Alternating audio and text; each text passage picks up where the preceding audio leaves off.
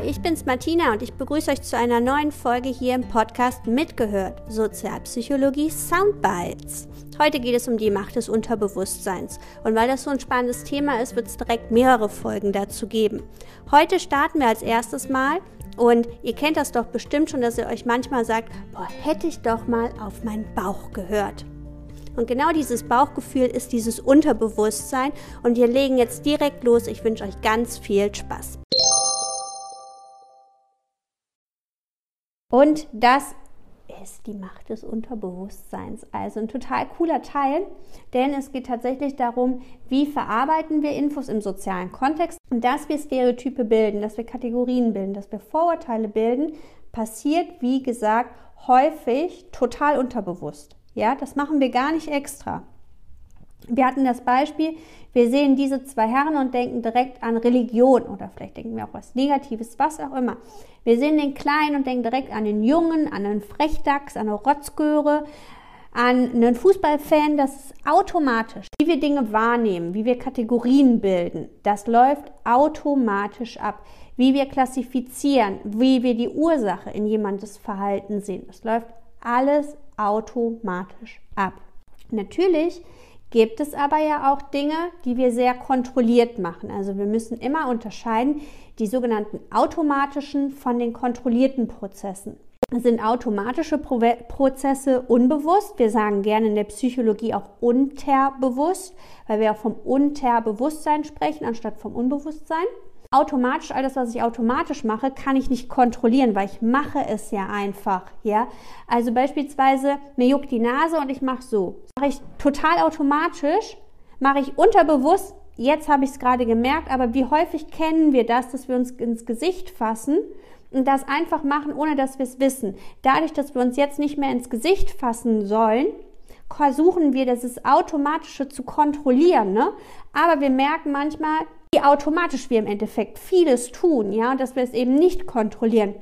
Ich habe ja auch gar nicht die Intention, also ich habe ja gar nicht die Absicht, mir ins Gesicht zu packen, aber automatisch mache ich halt so, wenn es mich juckt. Alles das, was wir automatisch machen, ist meistens effizient. Das bedeutet, das strengt uns nicht an, das verbraucht keine großen Ressourcen, das passiert mehr oder weniger wiederum ähm, ganz von alleine, das fällt uns leicht. All das ist automatisch. Viele von uns, wenn wir eben schon über Jahre hinweg einen Führerschein haben, das Autofahren, das läuft mehr oder weniger automatisch, wie wir jetzt die Gänge schalten und so weiter. Ja, das machen wir einfach. Das, das läuft. Gehen wir mal zurück, als wir die ersten Fahrstunden hatten. Ja, falls sich einer daran erinnert. Das erste Mal im Auto gesessen, da läuft alles komplett über kontrollierte Prozesse ab überlege mir sehr bewusst, wie ich die ähm, Kupplung treten muss, um die Schaltung zu bedienen. Erstes Mal überholen oder erstes Mal auf, der, auf die Autobahn einfädeln, ne? Für viele echt ein Sturzmoment. Ja. Kontrollierte ist natürlich intentional, weil das hat eine Absicht und das ist anstrengend. Also das ist nicht effizient, das ist sehr anstrengend. Genauso, wenn wir etwas lernen wollen, dann ist ja auch, Lernen ist kontrolliert. Das merken wir vor allen Dingen daran, wenn uns irgendwann der Kopf qualmt. Ja, und das wird wahrscheinlich jetzt gleich der Fall sein, wenn wir heute schon wieder so viel gemacht haben. Irgendwann ist es anstrengend. Es erfordert viele kognitive Ressourcen. Es ist, was wir bewusst machen, strengt uns an, viel mehr als das, was wir automatisch machen. Ja, ich wette bei der Lea, das Handballspielen und das läuft mehr oder weniger automatisch ab, weil sie sind einfach ein Profi, sie haben das lange Jahre gemacht. Genauso wie der Svenja das Klavier spielen, das läuft mehr oder weniger automatisch. Meistens haben wir eine Mischung aus beiden. Ich habe gesagt, Autofahren, als wir angefangen haben, mega stressig, ja, mega kontrolliert. Jeder, naja, was können wir alles beim Autofahren mal unter uns, ne? Also äh, wir können Autofahren, wir können Gänge machen, wir können die Musik wechseln, wir können Fenster aufmachen, wir können, wenn wir wollen, rauchen, Schnecke machen, wir können jemandem auffahren, wir können total viele Sachen machen. Ja? Und auch wenn wir Frauen sind und wenn wir blond sind, können wir das auch. Läuft alles mega easy ab für uns, alles automatisch. Was aber dennoch kontrolliert an der ganzen Geschichte bleibt, ist die Tatsache, naja, dass wir ja von A nach B wollen. Ja. Anderes Beispiel, wenn wir hier uns den Computer angucken und da rumtipseln. Ja, als wir das erste Mal so ein bisschen rumgetipselt haben, wahnsinnig anstrengend. Wo ist welcher Buchstabe? Ähm, wie drücke ich den richtig, dass es schneller geht? Was auch immer. Alles kontrolliert. Heute tippseln wir da einfach rum oder bei WhatsApp ist er noch viel krasser, ja, da guckt ja kaum einer noch irgendwo hin, das ist ja komplett mal automatisch.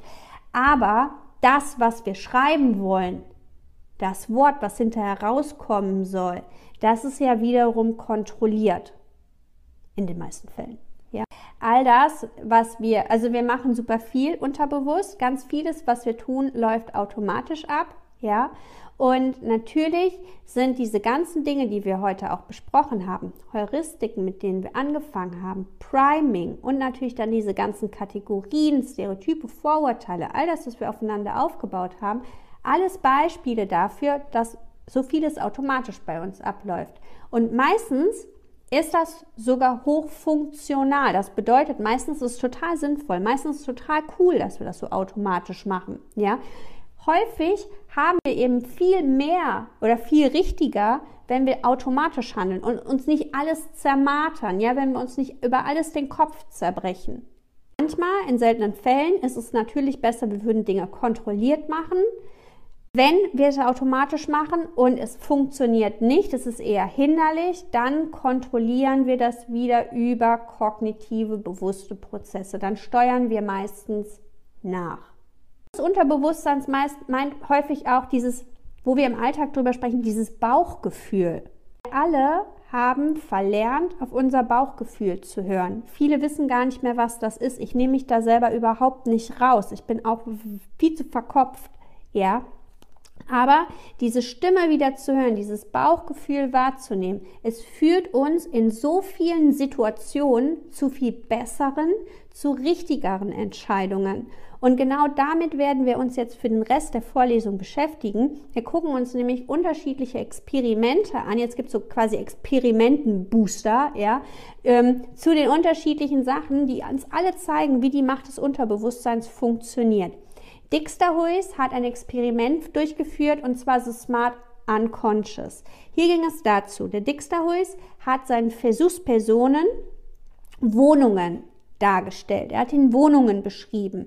So, und das waren äh, ganz ehrlich, das war total offensichtlich, ob das eine gute oder eine schlechte Wohnung war. Also man sagt ja immer, ja, ja, aber jeder hat ja unterschiedliche Vorlieben für eine Wohnung, korrekt, ja, aber keiner will in einer komplett ähm, durchsifften, nassen, ähm, verschimmelten Bude hocken, nehme ich jetzt mal an, ja. So, also von daher, es gab vier Wohnungen, die vorgestellt wurden anhand unterschiedlicher Merkmale. Es gab die Wohnung, die ihnen beschrieben wurde, als wo sie, wo wir alle sagen würden, boah, das ist aber echt eine gute Wohnung. Die hat einen fairen Preis, die ist super ausgestattet, das passt eigentlich alles wirklich richtig gut. Und dann ist da eine Wohnung bei, die ist halt wirklich richtig schlecht, wo wir alle sagen würden, ne, also das muss wirklich nicht sein. Vier Wohnungen werden Ihnen detailliert beschrieben. Und jetzt geht es darum, entweder sollten die Versuchspersonen sich sofort nach Benennung für eine Wohnung entscheiden. Dann haben sich immerhin knapp 38 Prozent für die beste Wohnung äh, entschieden. Zweite Bedingung, die kriegen die vier Wohnungen beschrieben und haben drei Minuten Zeit, sich intensiv mit der Wohnung zu beschäftigen, dann sind es immerhin schon knapp 50 Prozent, die sich für die objektiv richtige Wohnung entscheiden. Oder man sagt den Leuten, ich stelle Ihnen jetzt vier Wohnungen vor, benennt die Wohnungen, beschreibt die Wohnungen und danach sollen die Leute erstmal eine Ablenkungsaufgabe machen. Dann sollen die mal eben Ball spielen oder was auch immer. Ja, die sollen also etwas ganz anderes tun und sollen sich dann danach für die Wohnung entscheiden. Und jetzt sind es fast 60 Prozent, die sich unter dieser Bedingung für die richtige Wohnung entscheiden. Und das liegt daran, die bekommen die Merkmale der Wohnung genannt, kognitiv, ja, sie nehmen das wahr an das Gehirn, es wird gesendet und es wird dann weiter verarbeitet. Dadurch, dass sie aber etwas anderes machen, werden sie abgelenkt. Das Hirn, das ganze, die ganze Kognition bezieht sich auf die neue Aufgabe. Und dadurch können die Informationen quasi, jetzt mal einfach gesprochen, die Ebene runtersacken. Und jetzt kommt dieses Bauchgefühl. Das heißt, unterbewusst, da äh, beschäftigt man sich ja weiter damit. Und dadurch, dass es eben nicht nur zerdacht wird, sondern eben auch emotional verarbeitet wird, kommt man darüber am ehesten zu der richtigen Entscheidung. Und Sie kennen das ja vielleicht, wenn Sie vor einer Entscheidungssituation stehen oder standen und Sie haben sich mit etwas anderem abgelenkt, dann haben Sie danach meistens die richtige Entscheidung getroffen oder eine viel bessere Entscheidung, als wenn Sie sich sofort entscheiden müssten oder wenn Sie es komplett zerdacht und durchargumentiert haben. Eine total spannende Geschichte. Wann ist es mir gelungen und es gelingt immer häufiger und es ist wirklich gut, dass ich versuche, manche Dinge einfach mal sacken zu lassen. Dass ich einfach sage, ja, pff, stresst mich gerade oder finde ich gerade total cool. Ich mache aber jetzt trotzdem was anderes oder ich schlafe eine Nacht drüber. Und dann weiß ich am nächsten Tag wirklich viel besser, was ich zu tun habe. Ja. Und das klingt irgendwie vielleicht esoterisch oder was, das ist aber überhaupt nicht. Ja, einfach dadurch sackt es quasi vom Kopf einmal runter und es kommen Aspekte in uns zum Vorschein, die diese Bauchstimme wieder besser zum Vorschein bringen. Und das ist total cool. Ich denke, jeder von Ihnen hat bestimmt irgendwie auch ein Beispiel dazu, wo wir eben gesehen haben, dass diese, dieses Unterbewusstsein in vielen Fällen tatsächlich eine ganz gute Geschichte ist. Wer hat denn vielleicht ein Beispiel? Ich grob schon mal äh, nach einer neuen Wohnung umgeguckt, mhm. allerdings eher um so ein bisschen den Markt im Auge zu behalten, weil für mich erstmal äh, anstand, mit meiner besseren Hälfte zusammenzuziehen. Mhm. Das war aber noch nicht ganz konkret. Es ließ sich auch noch nicht absehen, zu welchem Zeitpunkt. Und dann haben wir da eine Wohnung gesehen und die war halt echt, sah mega gut aus. Und dann war das so, ja komm, ich gucke sie mir mal an, verliere ich ja nichts. Bin dann dahin, habe mir die angeguckt und sie war wirklich, wirklich richtig, richtig cool. Ähm, einziger Nachteil war, dass das hier relativ nah an der Autobahn war und ähm, wie gesagt, es war noch nicht so ganz sicher, ob das alles so klappt, wie es klappen soll. Mhm. Und ähm, der Impuls war erstmal zu sagen, okay, aber wenn ich die Wohnung kriegen kann, dann, dann nehme ich sie vielleicht besser, weil wer weiß, ob ich nochmal so ein Angebot kriege, bla bla mhm. bla. Mhm. Hab das dann ein Wochenende sacken lassen, ein paar Nächte drüber geschlafen und dann aber so gemerkt, so, nee, eigentlich ähm, gar nicht. Und eigentlich ist es das mhm. gar nicht so, was mein Bauchgefühl unterstützt. Und dann habe ich mich letztendlich dagegen entschieden und ja, alles richtig gemacht. Super, das ist es eben. Ne? Also so ein bisschen drüber nachdenken, ein bisschen reflektiert fallen einem bestimmt viele Situationen ein. Und ähm, es gibt auch immer wieder die Leute, die sagen, ja, mir fliegt so alles so einfach so zu ja, denen fliegt das zu, weil sie quasi nicht die Dinge so zerdenken. Die nehmen sich was vor und lassen dann einfach mal laufen und erkennen dann auch die Situation, wenn es soweit ist. Ein Experiment zum Effekt der bloßen Darbietung ist das Experiment von Kunst, Wilson und Sayong.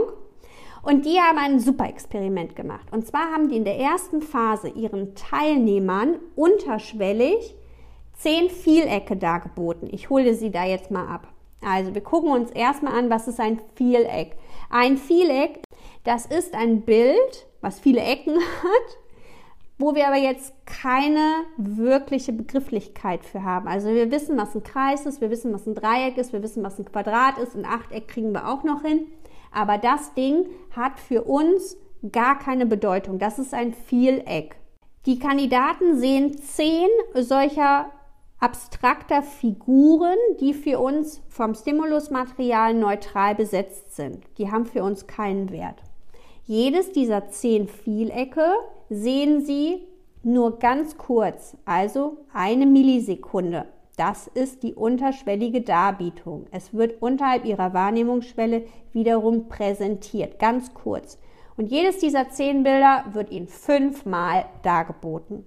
Nachdem man ihnen diese Bilder kurzzeitig immer präsentiert hat, kommt die zweite Phase. Jetzt kriegen sie quasi ausgedruckt zwei Bilder gezeigt. Ein Bild ist das, was ihnen vorher schon unterbewusst dargeboten wurde, eins dieser Vieleck, was sie eigentlich schon mal wahrgenommen haben, und ein neues. Und man fragt jetzt die Kandidaten, wissen sie, welches Vieleck sie schon gesehen haben? Frage an Sie, können die das beantworten? Sie kriegen zwei Bilder. Ein Bild, was man ihnen vorher in Phase 1 schon unterschwellig immer wieder dargeboten hat und ein neues Bild. Und jetzt fragt man sie, kennen Sie eines der Bilder? Was passiert? Ich würde sagen, dass Sie das äh, erkennen. Also das ist aber nicht so. ja? Man fragt die Leute, kennen sie eines der Bilder? Und wir denken natürlich, ja klar, jetzt werden sie das, die haben sie ja irgendwie wahrgenommen. Ha, was hier abgefragt wird, ist die Kognition. Was wissen Sie? Ja, das Wissen wird abgefragt und das wissen wir nicht. Wir wissen nicht, welches Bild uns schon gezeigt wurde. Weil wir es eben nicht über den Kopf, über die Kognition wahrgenommen haben, sondern über das Unterbewusstsein. Das heißt, wir raten nur, welches wir schon gesehen haben. Wir sind uns nicht sicher, welches wir schon gesehen haben. Aber es gibt eine zweite Frage. Nachdem man sie gefragt hat, kennen sie eines der beiden Vielecke und da wird geraten, das wissen die Leute nicht, stellt man denen eine zweite Frage, nämlich die Frage, welches der beiden Vielecke gefällt ihnen denn besser? Jetzt wird das Liking abgefragt, also das Mögen wird jetzt abgefragt. Und jetzt gibt es ein Ergebnis, denn tatsächlich mögen die Teilnehmer das Vieleck lieber, was man ihnen vorher unterschwellig dargeboten hat. Krass, oder? Das bedeutet, das Wissen kann ich nicht beeinflussen, aber ich kann das Mögen beeinflussen. Beispiel auch wieder aus der Dating-Welt dazu. Wenn Sie jemanden mögen und Sie, Sie wissen, der ist morgens um 8 Uhr beim Bäcker, dann erscheinen Sie doch auch häufiger dort. Quatschen Sie ihn aber noch nicht an, sondern erscheinen Sie einfach dort. Sie werden wahrgenommen und automatisch wird man Sie lieber mögen. Und das ist im Endeffekt das Ergebnis. Also Reize und deren Einfluss sind nicht bewusst. Ich habe ja gar nicht die Vielecke bewusst wahrgenommen. Die waren ja noch viel zu kurzzeitig eingeblendet. Zudem waren sie ja neutral. Es ist ein neutrales Stimulusmaterial. Es hat für uns keine Bedeutung. Ich hatte auch nicht die Absicht, mich von der Darbietung in irgendeiner Art und Weise beeinflussen zu lassen. Das Ganze war effizient weil hat mich ja nicht angestrengt. Ich habe es ja gar nicht gemerkt, dass man mir diese Vielecke gezeigt hat in der ersten Phase. Das Wissen kann ich nicht beeinflussen. Ich weiß danach nicht, welches von beiden ich schon gesehen habe. Aber die Präferenz kann ich kontrollieren. Ich kann bestimmen, welches Vieleck mein Kandidat hinterher lieber mögen wird. Und so gibt es ja aus den USA, und vielleicht das kennen Sie mit Sicherheit schon mal irgendwo in anderen Disziplinen kennengelernt, auch diese Geschichte mit dem äh, Eat Popcorn and Drink Cola. Genau, da hat man den Leuten in den Kinosälen auch immer wieder kleine Bildchen eingespielt von Eat Popcorn, Drink Cola und Bilder von Cola und Bilder von Popcorn eingeblendet über wenige Millisekunden. Und es gab das Gerücht, die Leute dann tatsächlich losmarschiert sind an die ähm, Kasse des Kinos und Popcorn gekauft haben und Cola bestellt haben. Das Ganze ging nicht auf, weil das war gefaktes Experiment. Ja, die Ergebnisse wurden fälschlich dargestellt. Aber in der Tendenz sehen wir, dass eine Beeinflussung zumindest sehr kurzzeitig tatsächlich denkbar wäre. Kennt ihr das auch? wenn man sowieso schon irgendwie so ein bisschen Appetit oder Hunger hat und man guckt einen Film, was weiß ich, da essen die ständig Pizza oder da machen die ja denke so, boah, ich will jetzt eine Pizza. Also, oh, ja, das beeinflusst uns natürlich. Und nochmal ganz wichtig, das Wissen kann ich dadurch nicht beeinflussen, aber das Liking, das Mögen, ne, diese Ebene kann.